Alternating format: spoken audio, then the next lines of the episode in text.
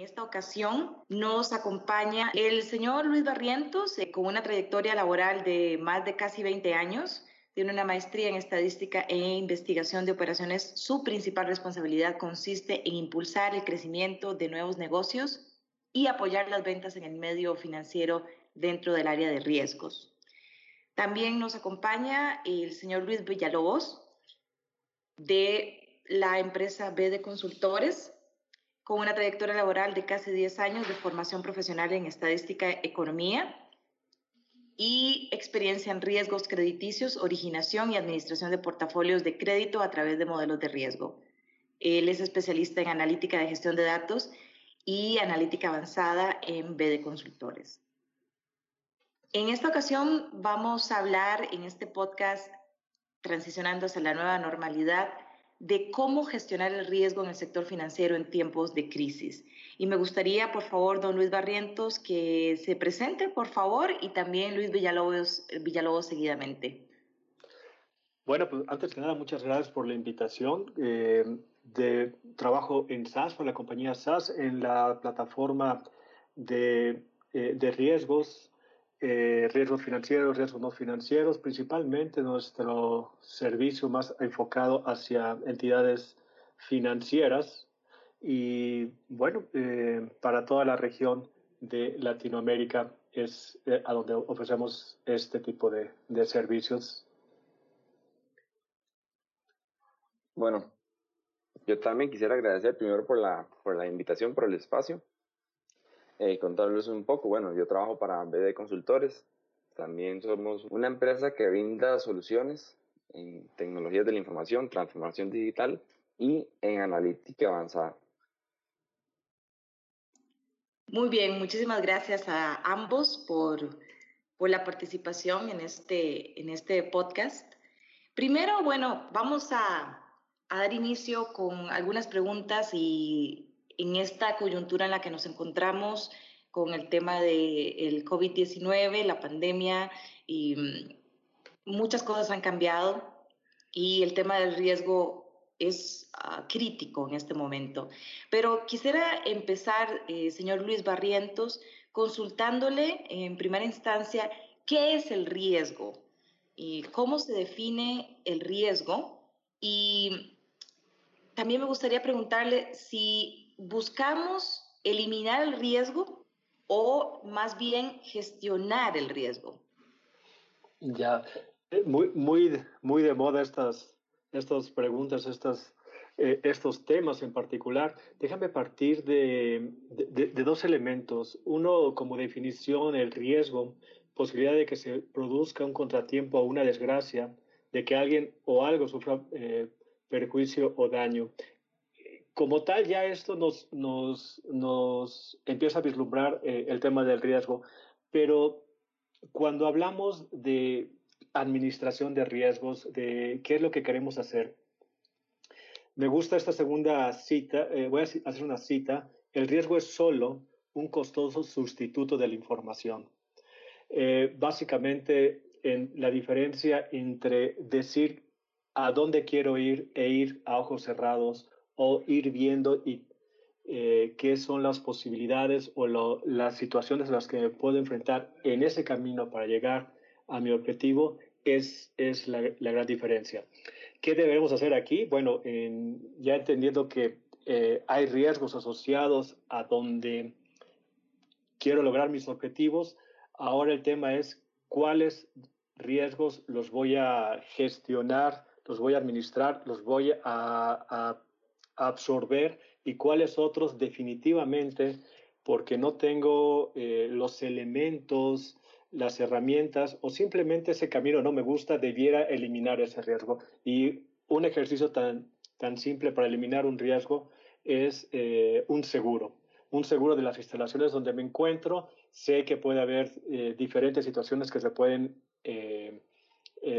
presentar por ejemplo, aquí en la Ciudad de México, eh, terremotos. Entonces, no quiero eh, tener el riesgo de que suceda algo en mis instalaciones. Bueno, pues los aseguro y estoy eh, transfiriendo ese riesgo. Si de, plano no quiero vivir en, en, este tipo de riesgos de terremoto, pues me voy a una zona donde no existan esas situaciones. Quizás me encuentre con otras, pero ese riesgo ya lo eliminé. Y así voy eh, ponderando cuáles riesgos quiero eh, manejar y cuáles riesgos definitivamente no los quiero enfrentar. Eso eh, en principio sería lo que se me ocurriría para platicar en, este punto de partida. Muy, muy en la línea de lo que menciona don Luis.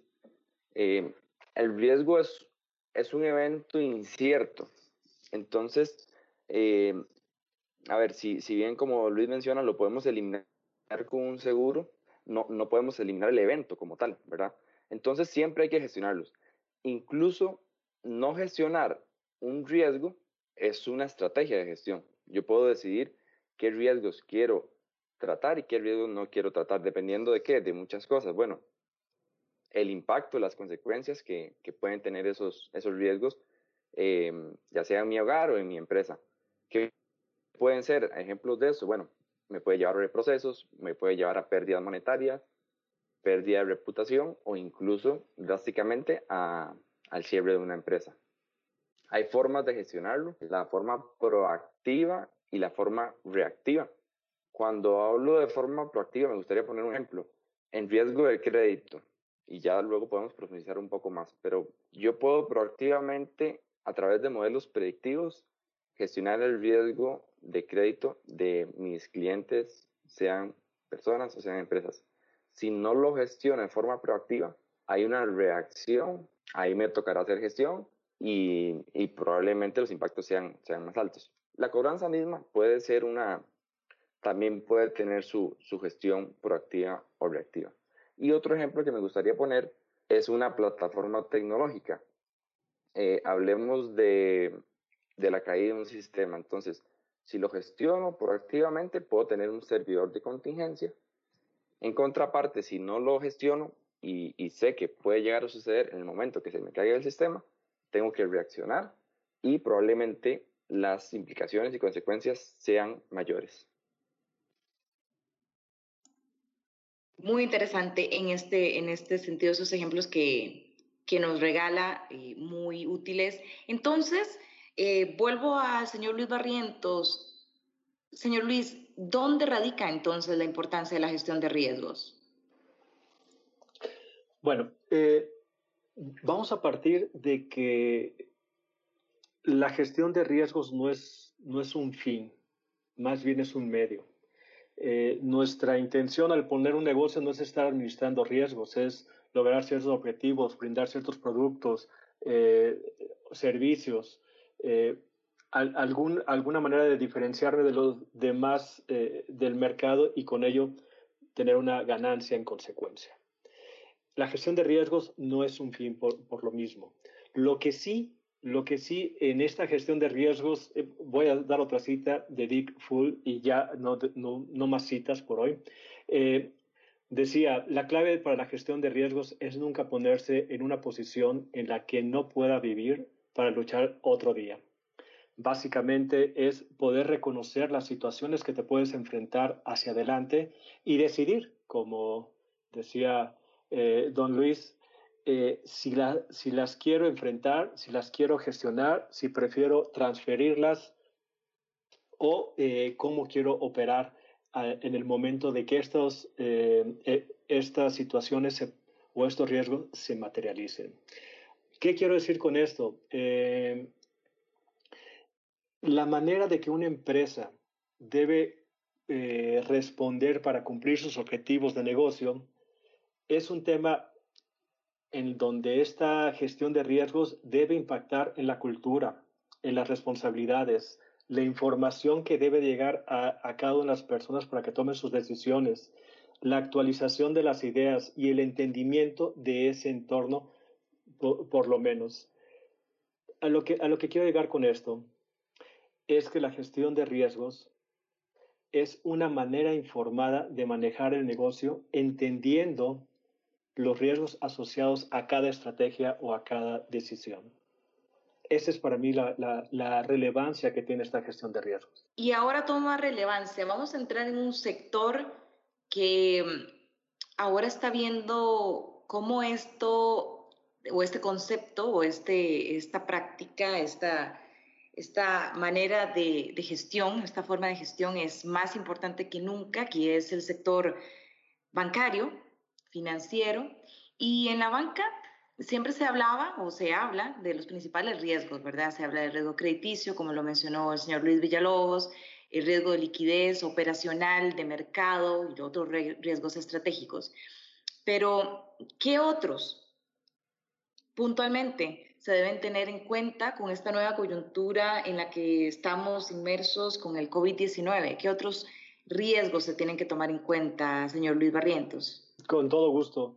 Bueno, eh, uno de los riesgos que, que, que, vemos en, el, en, términos de riesgos, claramente el de las pandemias, eh, términos que van a provocar este o va a venir en cascada seguramente riesgos sociales o, económicos derivados de, ese, de este primer, primera situación de la pandemia.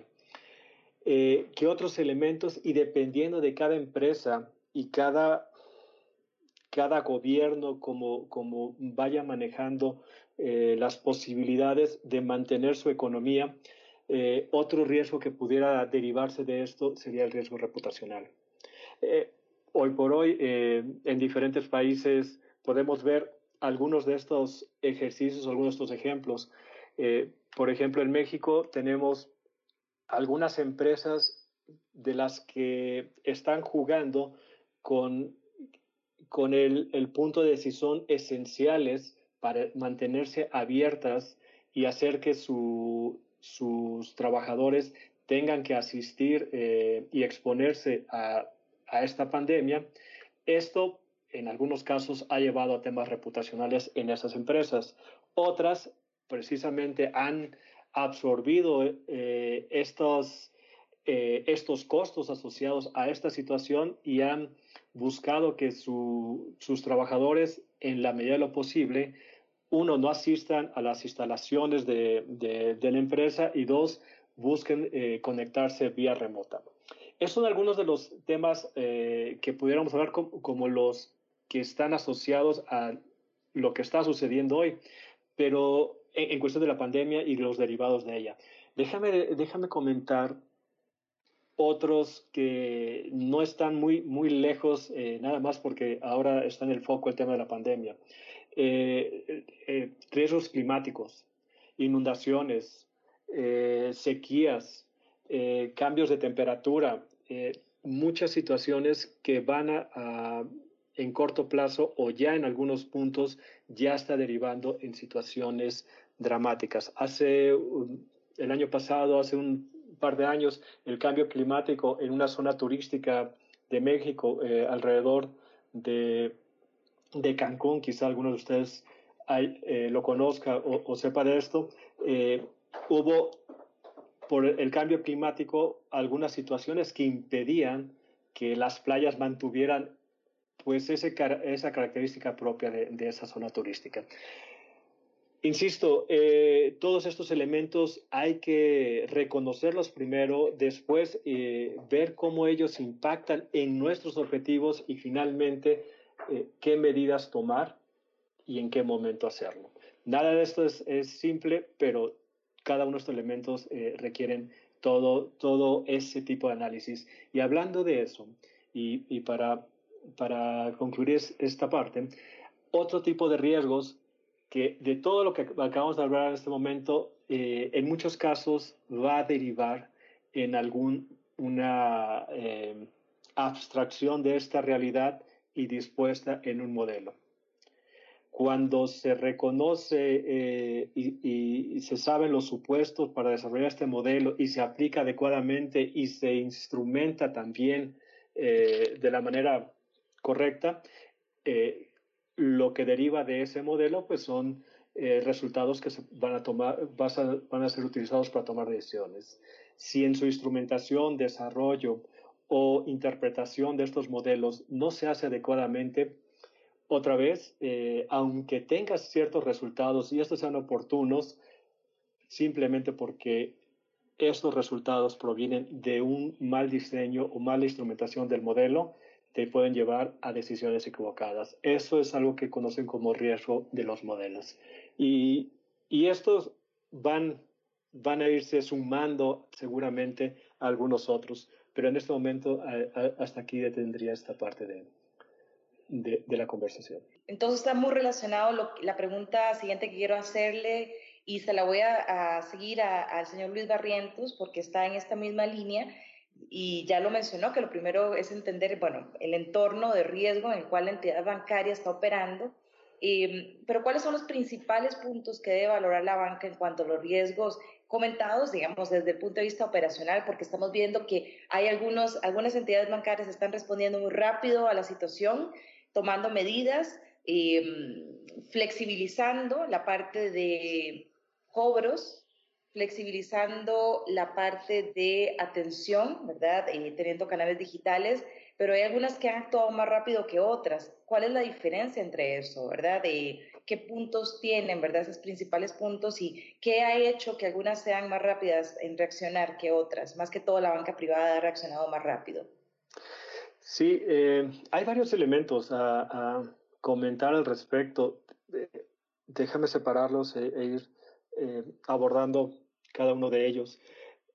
Uno sumamente relevante es el proceso de comunicación continua, que saber el que tiene que hacer los análisis, eh, cómo deben ser estos análisis, estos a quién deben de llegar, la uniformidad en la presentación de estos reportes, la claridad con que se, con que se tienen estos, estos eh, resultados e, y, algo tan simple como el reporte es una gráfica en que me permite identificar lo que pasó eh, previamente contra lo actual y saber si eso es algo relevante en lo cual debo de, llevar mi atención o, o, las cosas van adecuadas en los términos que se presentan de acuerdo a este análisis los tomadores de decisiones tienen que tener información que sea concisa, completa y confiable.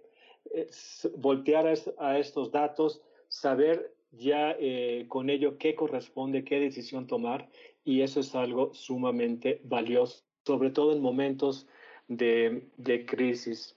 Eh, gente preparada, gente que, conozca, que, conozca su profesión, conozca lo que son sus responsabilidades y en estas responsabilidades me refiero no a las que me tocan en mi área, eh, a las responsabilidades que tengo hacia afuera como empresa. Estas creo que son más, más valiosas porque muchas veces y en situaciones como la que hoy se están viviendo se han, se han, han quedado al descubierto muchos huecos que nadie eh, había tomado eh, para sí o, o, para llevarlo como su propia responsabilidad y aquí las personas que sean proactivas, el, saber que esto es la empresa y, la misión de la empresa la que está de por medio, es algo que en esta gente o en este equipo de recursos humanos preparado, no nada más hablo de la parte técnica, sino también de esa misión de la empresa y hacia con los clientes. Definitivamente una tecnología que sea eficiente y versátil eh, no para, solamente para entregar reportes eh, de línea o, alguna serie de reportes, déjame llamarle los regulatorios, sino aquellos que te permiten dentro de ese marco regulatorio, sí, eh, poder gestionar los diferentes elementos de la institución. Ahí es donde yo veo justamente en que los equipos de trabajo, entendiendo cuáles son las responsabilidades como equipo, la forma de hacer análisis, eh, la versatilidad de instrumentar nuevos análisis y, tener ese grado de comunicación entre, entre todos es lo que permite tomar decisiones no nada más más rápido, sino consensuadas y más robustas eh, en su entendimiento y por tanto en la, en la aplicación de la misma. Muy bien, excelente. Muchísimas gracias, señor Luis Barrientos. Eh, señor Luis Villalobos, ¿qué opinión le merece? Bueno, me gustaría puntualizar eh, sobre estos elementos. Yo considero que hay, hay tres que son bien, bien importantes, ya los mencionaba don Luis Barrientos. Para mí, número uno, lo esencial es conocer mis riesgos. conocer mis riesgos y eso implica conocer a mis clientes y saber cómo se pueden comportar. Segundo, tener un plan y esto es un plan que me permita versatilidad en condiciones normales y en condiciones de crisis como las que estamos teniendo actualmente. Y tercero, que me parece vital, es apoyarse en herramientas tecnológicas y en analítica para llevar a cabo ese plan y poder mitigar de, la mejor forma cuando estos riesgos se materialicen. Me gustaría profundizar en el tema de las herramientas, eh, pero antes tengo dos preguntas adicionales, antes de entrar en estas herramientas, en este tipo de automatización eh, de la que mencionan. Para el señor Luis Barrientos, los procesos, bueno, la regulación está más fuerte que nunca, ¿verdad? Para las entidades bancarias y organismos internacionales como Basilea están empujando hacia un estándar o criterio mínimo en la gestión integral de riesgo. En, esta línea, ¿qué ventajas y retos conlleva esto? Sí, em, por muchos años se ha empujado eh, en prácticas que llaman sanas del mercado para estar operando. Y en eso ha, habido un, una, amplitud eh, en la visión de qué significa esto, estas prácticas sanas, qué situaciones se van enfrentando de acuerdo a los nuevos cambios que va ofreciendo el mercado, las ofertas, eh, productos y, y, también las herramientas que permiten eh, tener estos nuevos, estos nuevos productos eh, en el mercado. De ahí que los organismos buscan que no solamente sean algunas áreas las que tengan conocimiento de todos estos elementos. Me trato de explicar. Eh, hace algunos años, hace, déjeme decir, casi, casi 10 años, con la crisis del 2007-2008, y creo que de, allá para acá eh, nos hemos mantenido en crisis. Eh, eh, hubo uno de los cambios más relevantes que se vislumbraba en ese momento era que los escenarios de estrés, ese análisis de escenario de estrés del, del balance, lo presentara no solamente el equipo de riesgos, sino también el equipo de finanzas y el, el equipo de la alta dirección la gente de negocios que estuvieran en conocimiento de qué significaba esos escenarios, qué significaban esos resultados y cómo procederían ante estas situaciones. Por ejemplo, ahí de las de, los índices más relevantes que se comentan, índice de capitalización, liquidez, eh, la cartera de crédito, la parte de mercado, los riesgos operacionales y posteriormente han ido creciendo en, unas, en otras variables, apalancamiento, entre otras más. El tema es de que lo que se está pidiendo es de que no se cree, no se estén construyendo más hilos de información y de análisis para cumplir con una regulación, sino más bien se construye una cultura en donde sea lo que, los análisis que se elaboran en un laboratorio o en un área en particular y sean eh, necesarios para tomar decisiones, realmente las áreas que van a finalmente tomar esa decisión, los que están al frente de la trinchera, eh, sepan cuál es esta información, la puedan interpretar, llegue a sus manos de manera oportuna y con ello estén respaldando cada una de estas acciones. Los que tengan más eh, oportunidad de tener esta comunicación, de tener estos análisis, de tener estos equipos y de tener esta forma de, manejar su cultura y su toma de decisiones son los que entenderán mejor las condiciones del mercado y de ahí, de ahí eh, estarán haciendo las cosas eh, no tan solo en términos regulatorios adecuadas, sino también para, para seguir adelante en cuestión de los objetivos de negocio. Lo que, lo que quiero decir con todo esto es de que claramente, en mi perspectiva, estas reglas, estos estándares que se plantean a través de, de, los organismos internacionales permiten los mínimos necesarios para poder operar que en realidad eh, ahora como han venido cambiando, eh, por ejemplo, IFRS 9 habla de criterios, no de reglas particularmente, lo que busca es de que tú diseñes la manera más adecuada de manejar tu negocio con ciertos elementos mínimos para operar. Cuando tú entiendes ya eso, eh, el reto viene en cómo lo instrumentas, cómo vas cambiando esa cultura dentro de tu equipo, cómo vas eh, invirtiendo sin duda en, tecnología, pero también en la forma de estar operando. Insisto, el tema de la cultura, eh, de la toma de decisiones a través de sus riesgos, creo que es el elemento hacia donde están empujando las diferentes organizaciones, hacia donde hablamos de eh, la gestión integral de riesgos, no es háblame del riesgo de crédito en particular o el riesgo reputacional, sino de qué es lo que le puede pasar a mi empresa bajo este escenario. Y si después de eso, después de esos escenarios, aún sigo, si puedo seguir operando, adelante. Esto al final son sanas prácticas que está poniendo como mínimo, como estándar, estos reguladores y de ahí lo que va a ser diferente y lo que va a hacer que algunos trasciendan o simplemente sobrevivan es cómo sacar ventaja de esos mínimos para volverlos eh, en instrumentos de decisión. Y con relación a este tema de decisión, señor Luis Barriento, siguiendo con ese punto, ¿qué preguntas se debe hacer la junta directiva de un banco? Bueno, eh, para la junta directiva de un banco, eh, la, más básica, pero más difícil también, ¿no?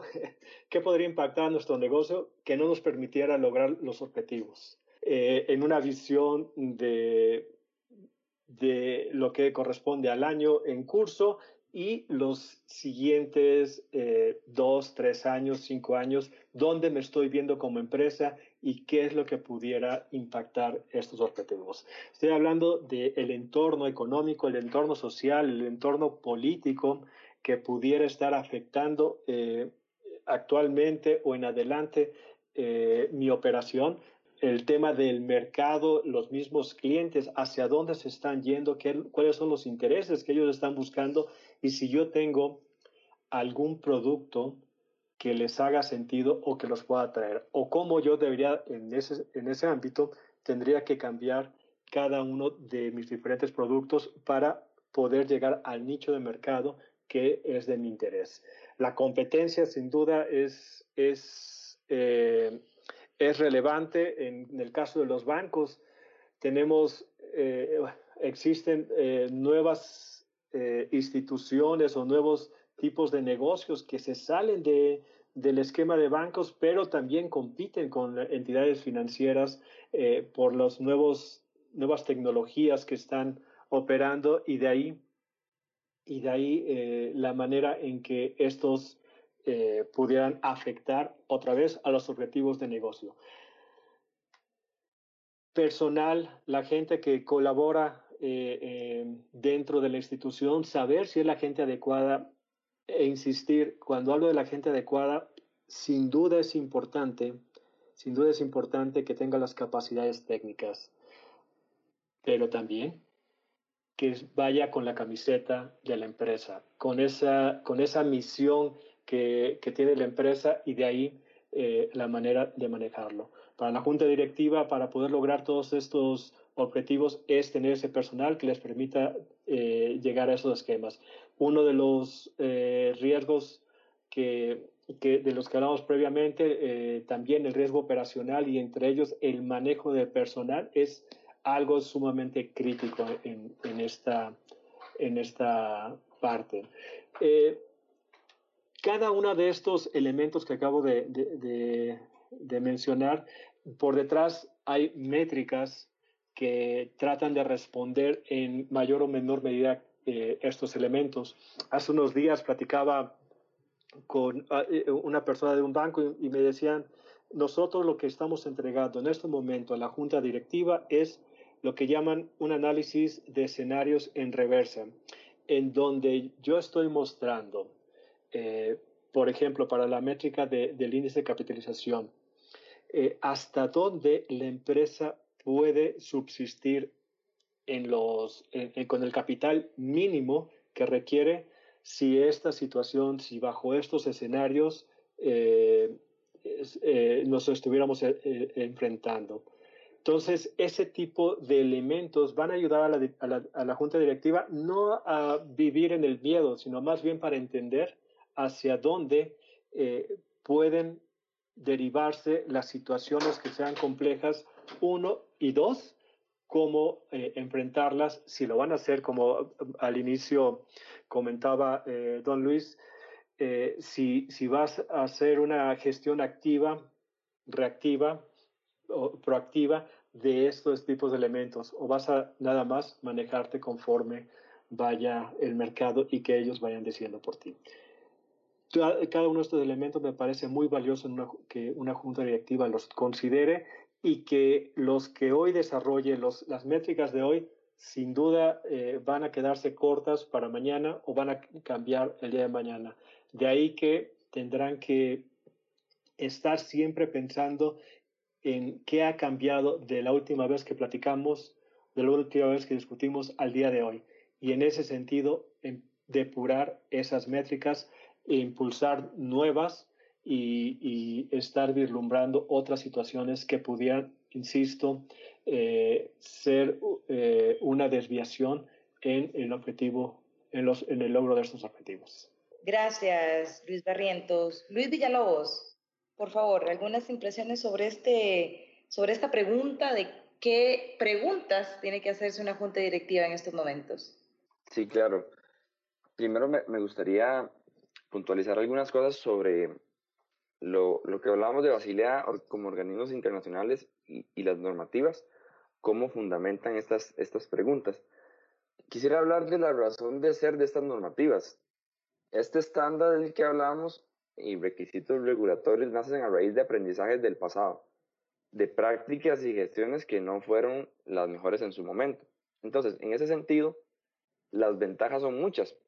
Principalmente es que es una guía de cómo realizar una adecuada gestión holística del riesgo. Entonces, es también una oportunidad para incorporar en el ADN, decía ahora don Luis, de ponerse la camiseta. Entonces, no solo es cumplir por cumplir estas normativas, sino incorporar, e incorporar en el ADN de la organización estas prácticas más allá de solamente cumplirlas. Ahora, el reto está en la administración necesaria para estar en línea con este y asegurarse de abarcar todo, entonces, de nuevo, la plataforma tecnológica que, se utilice y la analítica juegan un, papel fundamental. Ahora, con respecto a las preguntas de una junta directiva, bueno, en esta coyuntura que estamos principalmente, lo importante es afinar el plan, este plan del que venimos conversando. Hay que preguntarse cómo se está gestionando esta crisis y cómo me puedo adaptar a ello que requiere un cambio de estrategia, pero para un cambio de estrategia hay que cuestionar qué cosas me permiten hacer las herramientas actuales y qué cosas no me permiten. Aquí es donde entra en juego la, la, la capacidad de adaptación que les, que les decía. Porque entonces eh, una, una herramienta que me permita profundizar más en, en diferentes tratamientos me ayudaría a salir mejor de esta crisis. Ahora, específicamente para la gestión de, de, del riesgo de crédito, quiero poner un ejemplo. Eh, también deberíamos de preguntarnos, ¿cómo estoy tratando a mis clientes? ¿Qué soluciones les estamos planteando en esta, en esta coyuntura? Soluciones que les permitan a ambas partes, a, a, la banca y también a, a los clientes, llegar a un punto común. Esto se logra con conocimiento del cliente, saber cuáles son los perfiles de clientes más sensibles y cómo pueden reaccionar a situaciones de estrés. Y de nuevo, los datos aquí juegan un papel crucial porque hay que usar esa información para, para poder modelar esos comportamientos. ¿Cómo, cómo, ¿Cómo va a ser la gestión del riesgo? ¿Cómo debería ser en este momento la gestión del riesgo? ¿Cómo va a ser la gestión del riesgo en los próximos seis meses y en adelante? ¿Qué herramientas tiene disponibles un banco para hacer este tipo de análisis, herramientas que sean maduras, que sean sólidas, que sean robustas, que sean escalables, flexibles. En este, en este punto, empecemos por vos, Luis. ¿Cuáles son esas herramientas em, que, que, están disponibles? Estamos en una transición hacia una nueva normalidad.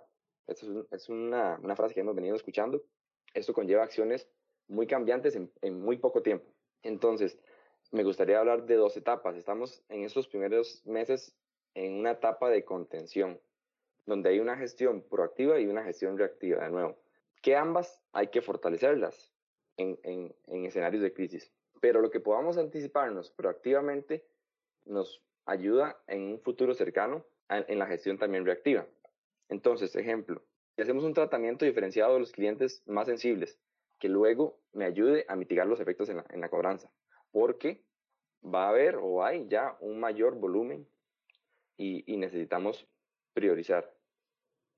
Les decía anteriormente también la, la, fortaleza de la cobranza misma, que ya se pueden hacer modelos predictivos, pero que entonces me permitan priorizar cómo optimizar esos recursos. Luego vendrá una transición hacia una segunda etapa que me gustaría llamarle etapa de reactivación. Luego, luego de una contención, una etapa de reactivación, donde aquí está claro que el crédito juega un papel de vital importancia y que la analítica es una herramienta de la cual la banca debe echar mano, sí o sí. Ahora, de nuevo, plantear soluciones óptimas para los sujetos de crédito, ya sean personas Entonces, cuando, para profundizar un poquito, cuando, cuando, cuando hablamos de herramientas, poder tener una herramienta robusta que me permita realizar estos modelos y que entonces enfocarme principalmente en la gestión proactiva y cada vez menos en la, en la reactiva. Muy bien, gracias. Luis Barrientos, en cuanto a herramientas y soluciones que tiene disponibles SAS, ¿qué, podría, qué podríamos hablar sobre ellas? Sí, SAS cuenta con un conjunto de herramientas eh, sumamente valiosas, robustas, versátiles, eh, para, para aplicar en estos momentos de crisis, pero no solamente en eso, sino más bien eh, en, en, cada uno de los momentos eh, de, la etapa de, del negocio.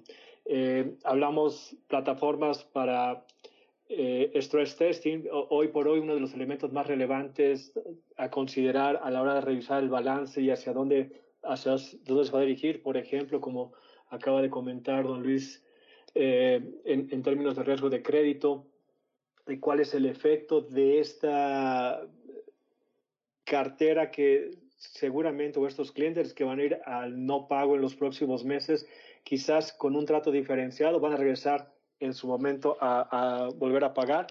Eh, en este sentido, la plataforma de, de SaaS, el portafolio de SaaS, puede ayudar para hacer estos análisis de estrés, para lo que en algunos países ya está a la puerta, eh, ya está muy cerca de, darse, que es temas de cálculo de provisiones vía IFRS 9, que entre paréntesis, el cálculo de, el, el, el, espíritu de esa norma de crear tus escenarios y ver cómo tus provisiones se van a ver afectadas a través de estos escenarios, en este momento eh, quedaría eh, muy bien para las situaciones que están viviendo y no porque podamos en este momento identificar cuáles van a ser los valores de las, del desempleo para los próximos meses o eh, el Producto Bruto Interno eh, en adelante, pero sí bajo ciertas situaciones ver cómo va a afectarse mi cartera de crédito, cómo va a afectarse mi capital,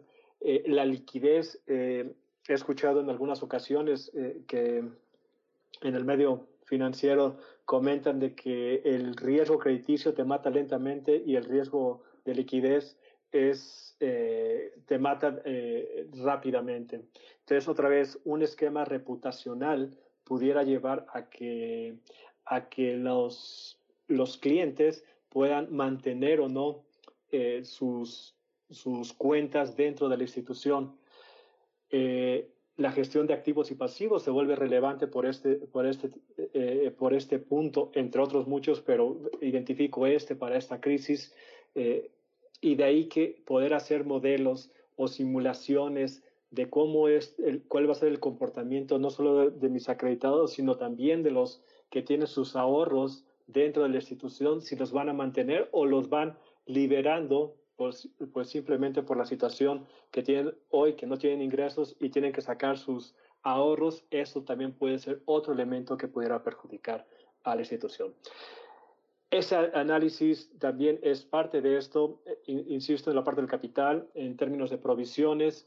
Eh, el, poder identificar, como hace un momento comentaba don Luis, del comportamiento en el ciclo del crédito a nivel eh, individual de la adquisición de un nuevo crédito, el comportamiento ya sea de pago o no pago, o si requiere eh, una vista, eh, un cross-sell o un upsell con estos clientes o a cuáles ya definitivamente hacer un downsell sobre sus límites de operación o eh, dejarlo de operar con, con la institución este tipo de productos. Del otro lado, y me parece que el momento así lo requiere, la parte de cobranza y la precobranza.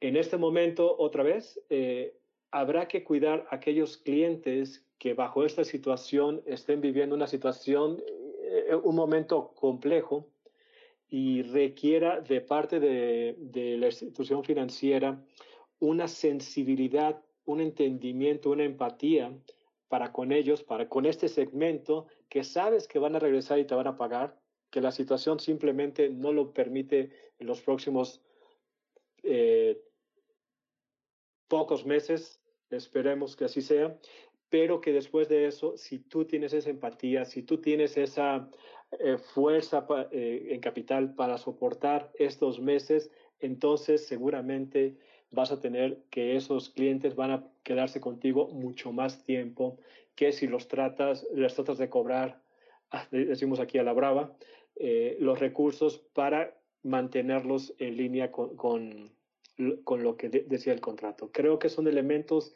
que también son sensibles y la plataforma de SAS eh, en, en, esos términos también te permite hacer este tipo de análisis. Hablamos, eh, para resumir, para los riesgos financieros, riesgo crediticio, riesgo de liquidez, riesgo del balance, el mismo capital, el cálculo del capital, eh, las provisiones, IFRS 9, y del, del, otro lado, para los riesgos eh, no financieros, por ejemplo, el riesgo de modelo y los riesgos operacionales son algunos de los elementos que incluimos para instituciones financieras de banco. Para instituciones también de, en aseguradoras podemos contemplar temas de solvencia, temas de lo que vendrá eh, en términos de IFRS 17, son como parte de los portafolios y en ello una, una herramienta que te permita entender mejor cómo se encuentra tu negocio y, y, que ello sea el soporte para la toma de decisiones.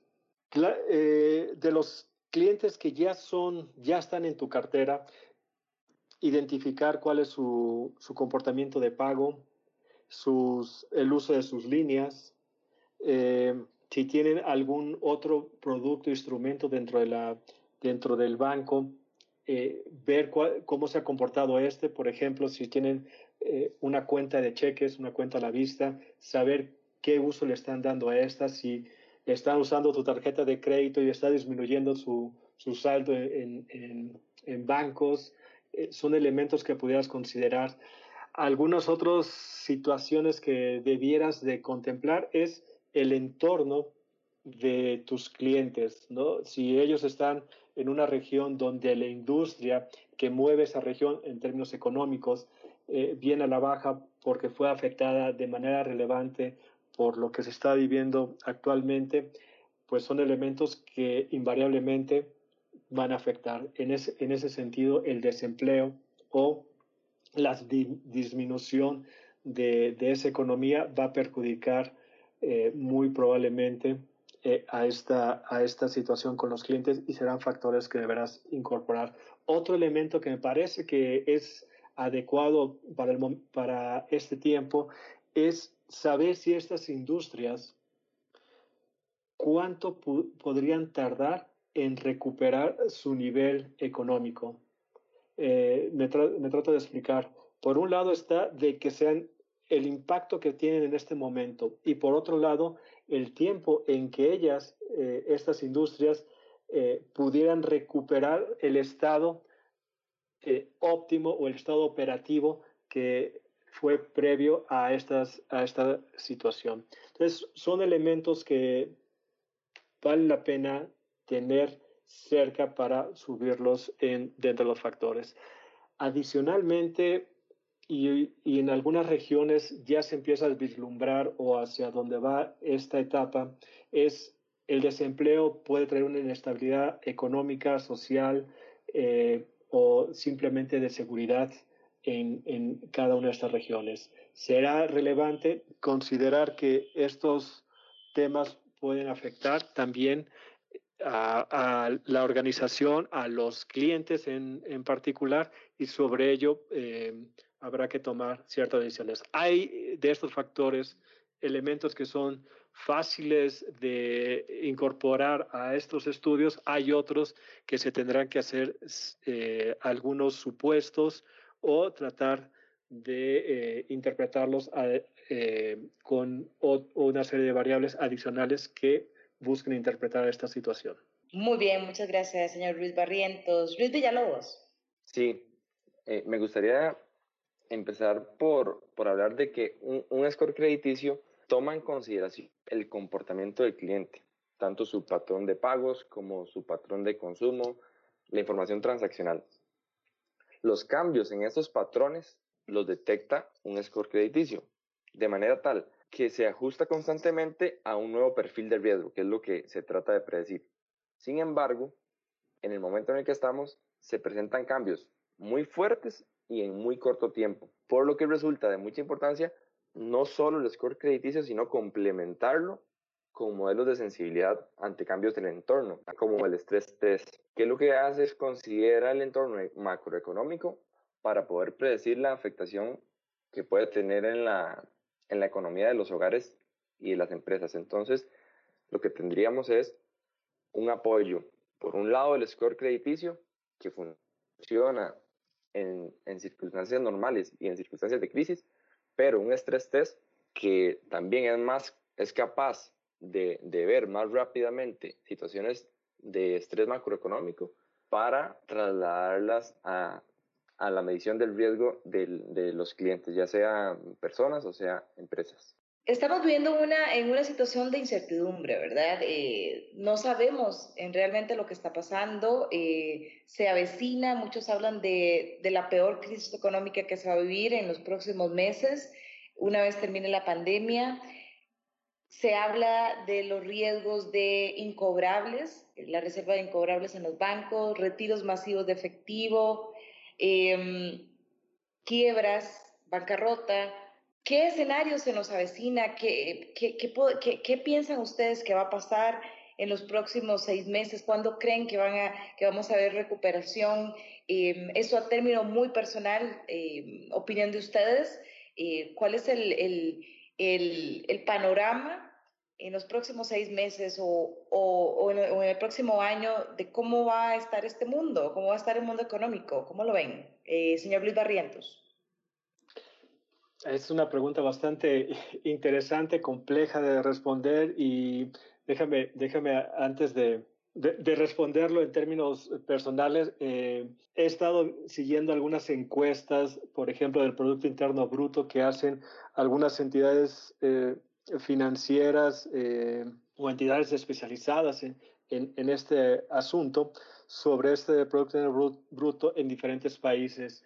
Y bueno, semana con semana se van, modificando sus pronósticos y todavía no, no, han, no han podido eh, converger en, algún número eh, en adelante. ¿Qué considero en términos personales? Hay una, hay una, unos escenarios que se han diseñado o se han planteado en términos de el nivel de contagio, el manejo del nivel de contagio a nivel regional, país y en zonas pues, industriales básicamente, eh, ¿cuál es ese manejo que se hace si es muy de alguna manera califícalo como muy bueno, que significa tener unas medidas muy estrictas para que evitar estos contagios o eh, eh, que estos contagios no salgan de ciertos puntos, ¿sí? Eh, hasta el otro lado que prácticamente que las políticas son sumamente relajadas. En, en este sentido, en el, primer, en el primer escenario que comentaba, cuando las medidas son estrictas en términos sanitarios, se ha visto en algunos países que la, baja en el contagio eh, ha venido a ser muy, mucho más rápida que en otras, que claramente las políticas siendo más relajadas, eh, estas simplemente van a continuar durante más tiempo. Eso va a implicar que la economía, en el, en el segundo caso, en las políticas sanitarias relajadas, tarde más en empezar otra vez a, a funcionar. Por otro lado, en el otro eje, si me permites, ¿qué tanto a nivel gobierno están haciendo eh, en medidas económicas para contener las, estas situaciones como las que comentas de carteras vencidas que van a, que van a venir en el corto plazo? ¿Qué eh, oportunidades están dando al, al brazo financiero y al, y, a las, al entorno eh, económico para volver a generar eh, empleos, volver a, retornar a ya no a la realidad que teníamos hace seis meses, sino a la, nueva forma de, vida que tendremos eh, en adelante, en los próximos meses. Por lo cual, estos dos elementos desde el gobierno o desde cada, cada entorno socioeconómico de cada país tendrá un efecto que más rápido pueda hacer que primero, que se detenga el brote y segundo, que se reactive la economía.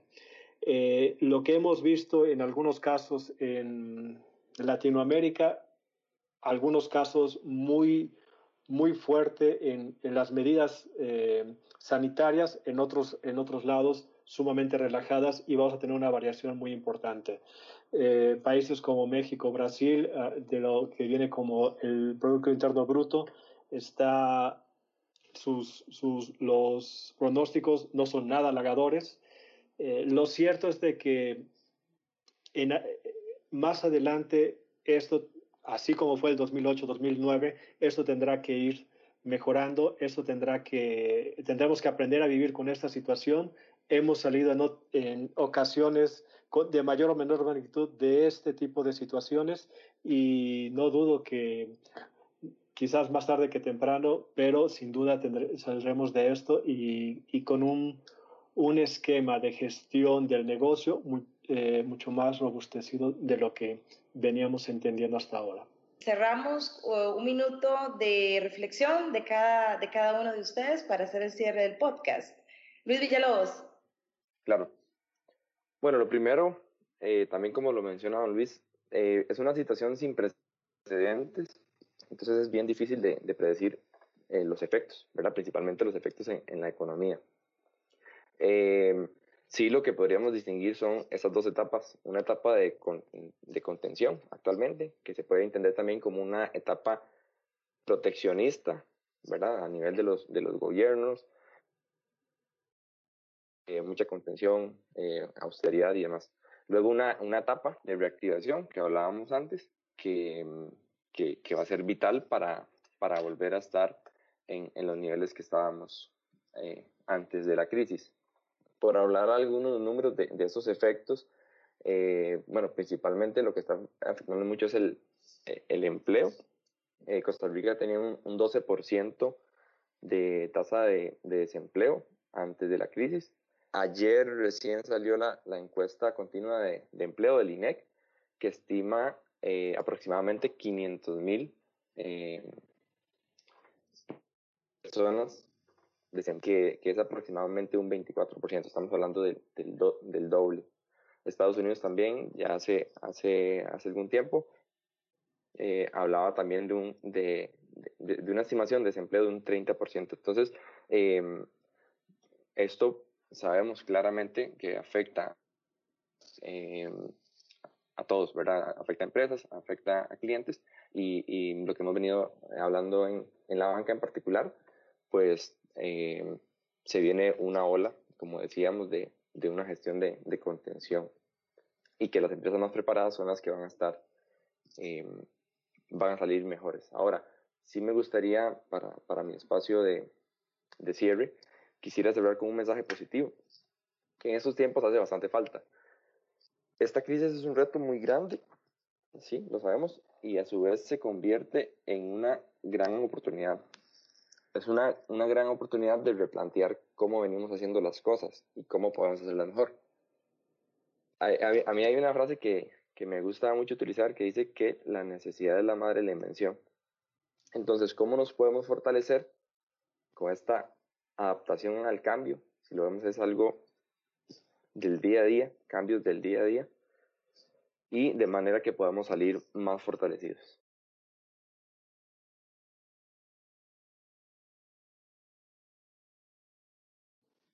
Al inicio eh, decía que me iba a dar otra, otra cita, la verdad es que creo que, que viene al caso.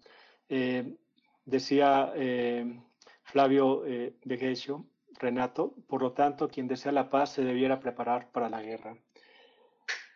Ese, es el punto. Eh, no queremos vivir en guerra, no queremos vivir en crisis. Preparémonos cada día de las situaciones que pudiéramos enfrentar con los mejores elementos que tengamos, siempre eh, buscando nuevas formas de, administrar nuestra plataforma, también entendiendo qué eh, posibilidades o gaps tiene de, de mejora nuestra administración y en función de eso eh, mejorar cada, cada día.